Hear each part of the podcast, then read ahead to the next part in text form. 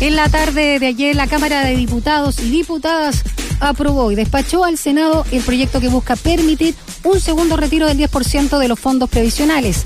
La iniciativa tuvo una amplia ventaja con 130 votos a favor y 18 en contra, con amplio también respaldo de parlamentarios de Chile Vamos. Además, en la votación se rechazó el artículo que establecía un impuesto al retiro para las rentas superiores o iguales a 2,5 millones de pesos. En tanto, el proyecto de retiro para enfermos terminales se aprobó en general y volvió a la Comisión de Constitución. Y el gobierno, a través del ministro secretario general de la presidencia, Cristian eh, Monkever, no descartó que el Ejecutivo decida recurrir al Tribunal Constitucional.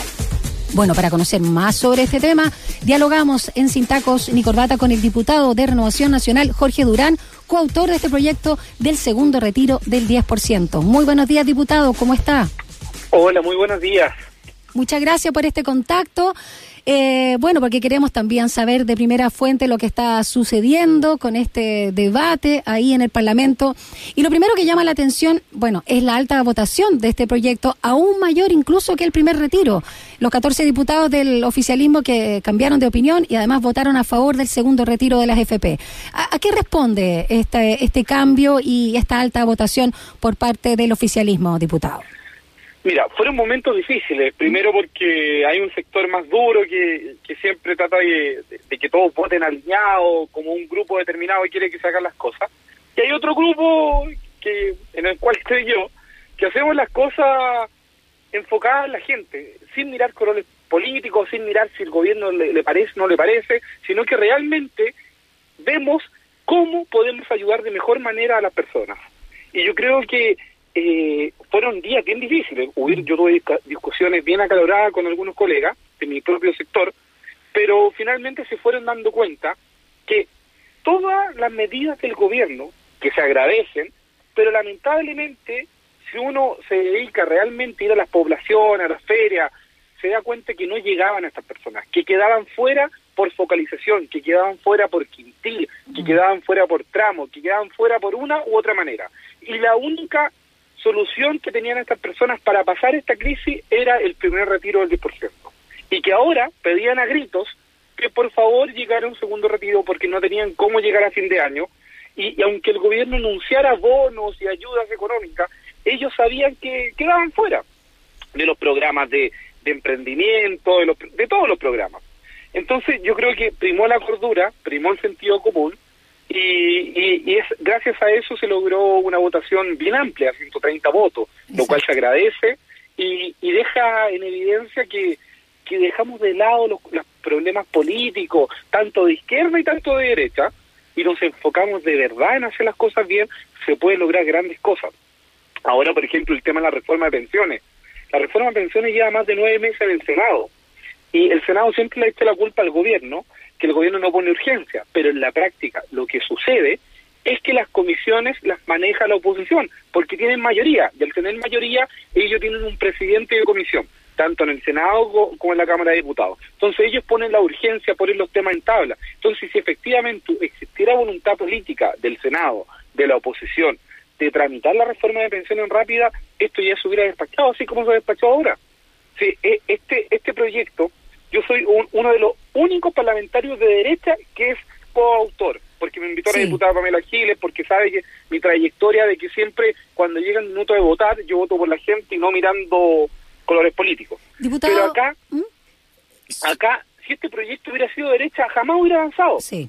Porque la, la, la mayoría de las comisiones las manejan mm. ellos. Entonces yo quiero hacer un llamado al Senado a que de verdad deje de lado el revanchismo político, que deje de lado tratar de siempre estar culpando al gobierno todos los males y que se ponga las pilas, porque el daño no se lo hace a las al gobierno, le hace el daño a las personas al no avanzar en las reformas que Chile necesita.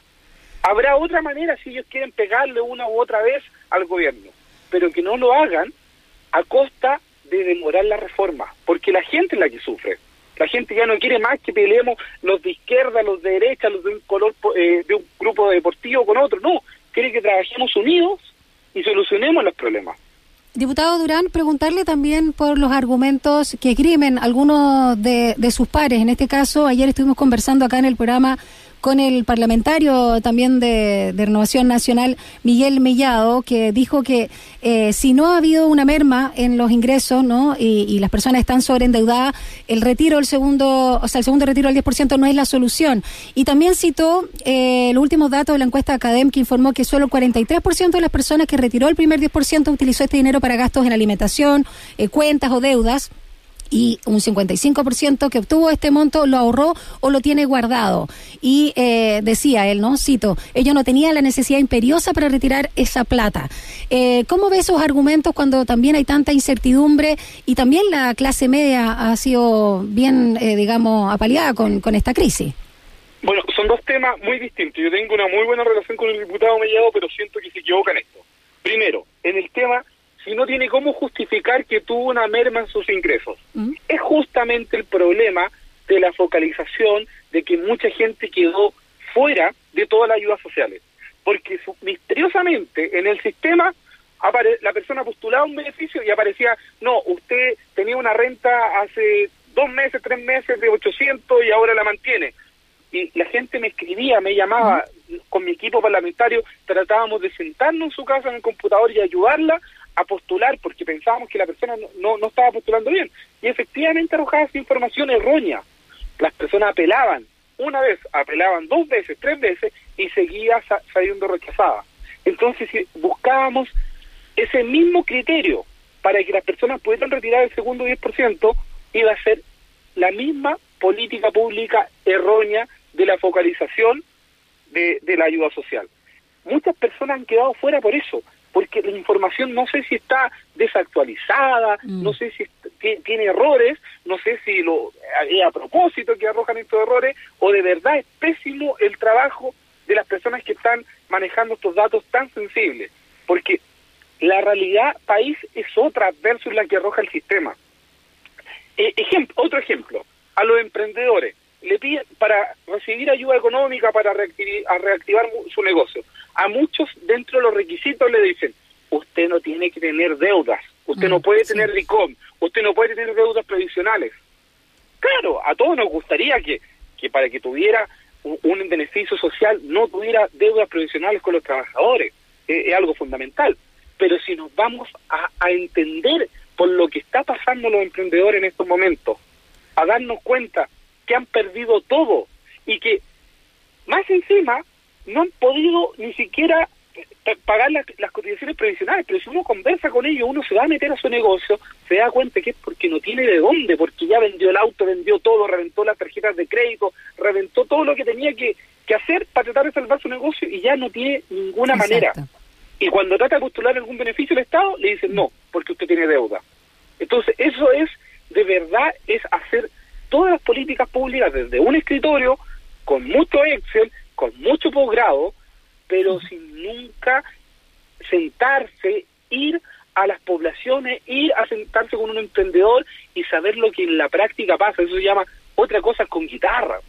Entonces podemos diseñar políticas públicas maravillosas, tal vez que están enfocadas en, en otras eh, sociedades, pero hay que hay que aterrizarlas en nuestro país, hay que aterrizarlas a nuestros tiempos y hay que aterrizarlas a, a, las personas que, que, no llegan a estos beneficios.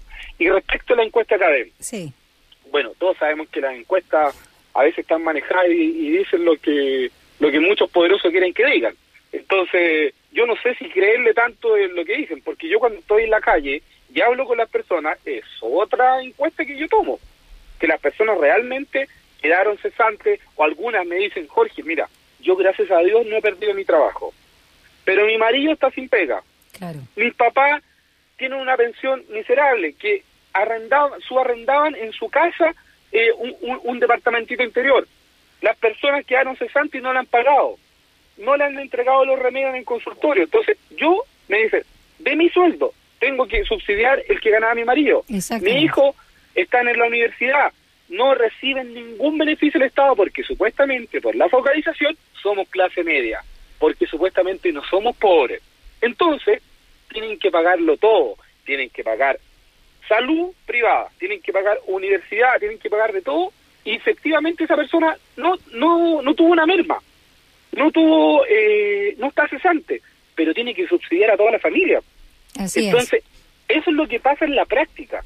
Y, y, cuando idean estos programas, no, no se ponen en los zapatos de estas personas y no logran entender la realidad.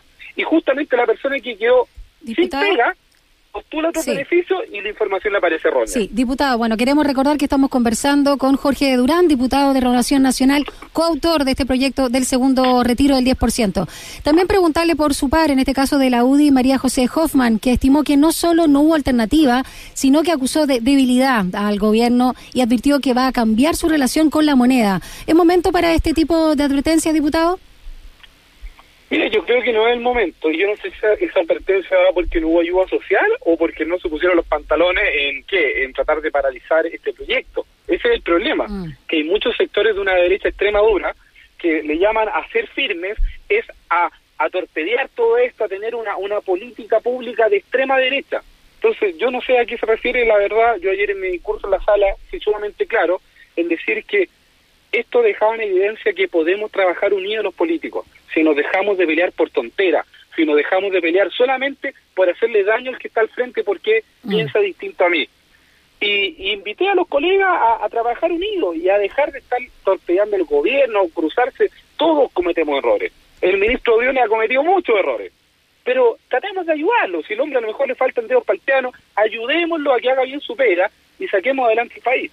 Bueno, sin ir más lejos, ya que está citando el ministro de Hacienda, diputado, él volvió a la carga, eh, fustigó que no se aprobara el pago eh, de impuestos para el retiro eh, y de quienes más tienen también. ¿Por qué no haber aprobado un retiro focalizado? En ese sentido, este impuesto también para las personas que ganan igual o superior a una renta de 2,5 millones de pesos.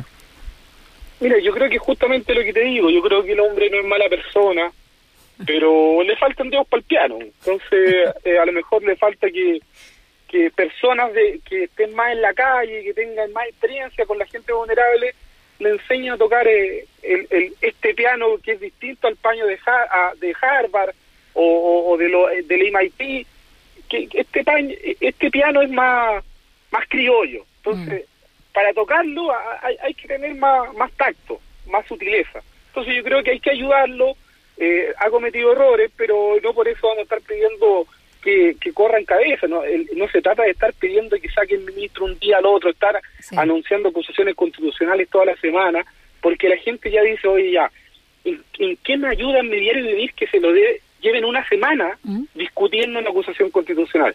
Se gastan recursos públicos, peleas para acá, dime y te diré, y finalmente no llegan las soluciones. Entonces, con la gente que tenemos, tratemos de hacer las cosas bien, tanto la gente de izquierda y de derecha, trabajemos unidos, así como lo hicimos con, este segundo retiro, podemos hacer cosas maravillosas la reforma de pensiones y muchas otras cosas más, dejando de lado nuestros dogmas, no, la extrema izquierda, la extrema derecha. Quiero ahondar, diputado, porque a propósito de la reforma previsional, el presidente Piñera dijo que los fondos de cuatro millones de personas van a quedar en cero peso. Y en ese sentido instó a aprobar la reforma previsional. ¿Cuál cree que es el escenario en el Senado y cree que la moneda se la va a jugar por poner la discusión en esta reforma? Mira, yo, yo creo que acá es fundamental y hay que reconocer, hay cosas maravillosas en cómo se maneja la, la izquierda en este país. Se maneja muy bien en las redes sociales, se maneja muy bien en comunicar que la juventud, que las personas a través de las redes demandaran este segundo retiro. Yo creo que acá la derecha debería hacer lo mismo, en buena lid, sin funa, sin nada de eso, pero en poner en evidencia que efectivamente esa reforma de pensiones depende del Senado no depende de la, de la, de la urgencia que ponga el Ejecutivo. Entonces, que, toda la gente se informe bien y que le pida al Senado, los senadores de distintos distritos, decirle, por favor, saquen esta reforma, dejen de lado los revanchismos políticos, dejen de lado estar pegándose uno con el otro y saquen esta reforma y que sea en beneficio de la gente, que no sea en beneficio de las grandes empresas, ni la FP, ni, ni pensando en el empresariado, pensando en el país, en el bien superior del país. Si logramos eso como sector político, yo creo que va a ser brillante y podemos empezar a, dar un curso, un curso distinto a la historia política de Chile. Diputado, por último, brevemente, luego de esta aprobación eh, amplia ¿no? que obtuvo la Cámara de Diputados y Diputadas, la aprobación de este segundo retiro del 10%, eh, todavía queda la amenaza de recurrir al Tribunal Constitucional. ¿Cómo también ve este escenario? Mira, yo creo que llegado el minuto eh, va a primar la cordura y no van a hacer eh, la tontera de ir al Tribunal Constitucional. Sería ir contra la voluntad soberana de 130 diputados. Sería ir contra la voluntad de la ciudadanía, de la población chilena. Entonces, espero que los orejeros del gobierno, eh, que yo creo que también es otro problema, que creo que no son personas malas, solamente que le faltan dedos para el piano y le faltan bastante dedos, eh, que asesoran mal, orejeran, eh, dan malos consejos. Y, yo creo que estas personas no van a estar ausentes de esta discusión y van a estar ahí porfiando, conspirando, diciendo, presidente, usted tiene que ir al, mm. TC, tiene que hacer esto, tiene que hacer esto otro. que, Así que no, le ve viabilidad, finalmente. Creo que se va espero que desinflar. Ya. Estoy cruzando los dedos y creo en la sensatez pero lamentablemente tengo que ser realista que esos orejeros van a tratar de hacer su, su presión y van a estar todos los días ahí eh, cizaneando para que, para que efectivamente vayan. Ok, muchísimas gracias, diputado de Renovación Nacional Jorge Durán, coautor también del proyecto del segundo retiro del 10% por este contacto telefónico. Que tenga una linda jornada. Muchas gracias a usted, hasta luego. Un abrazo.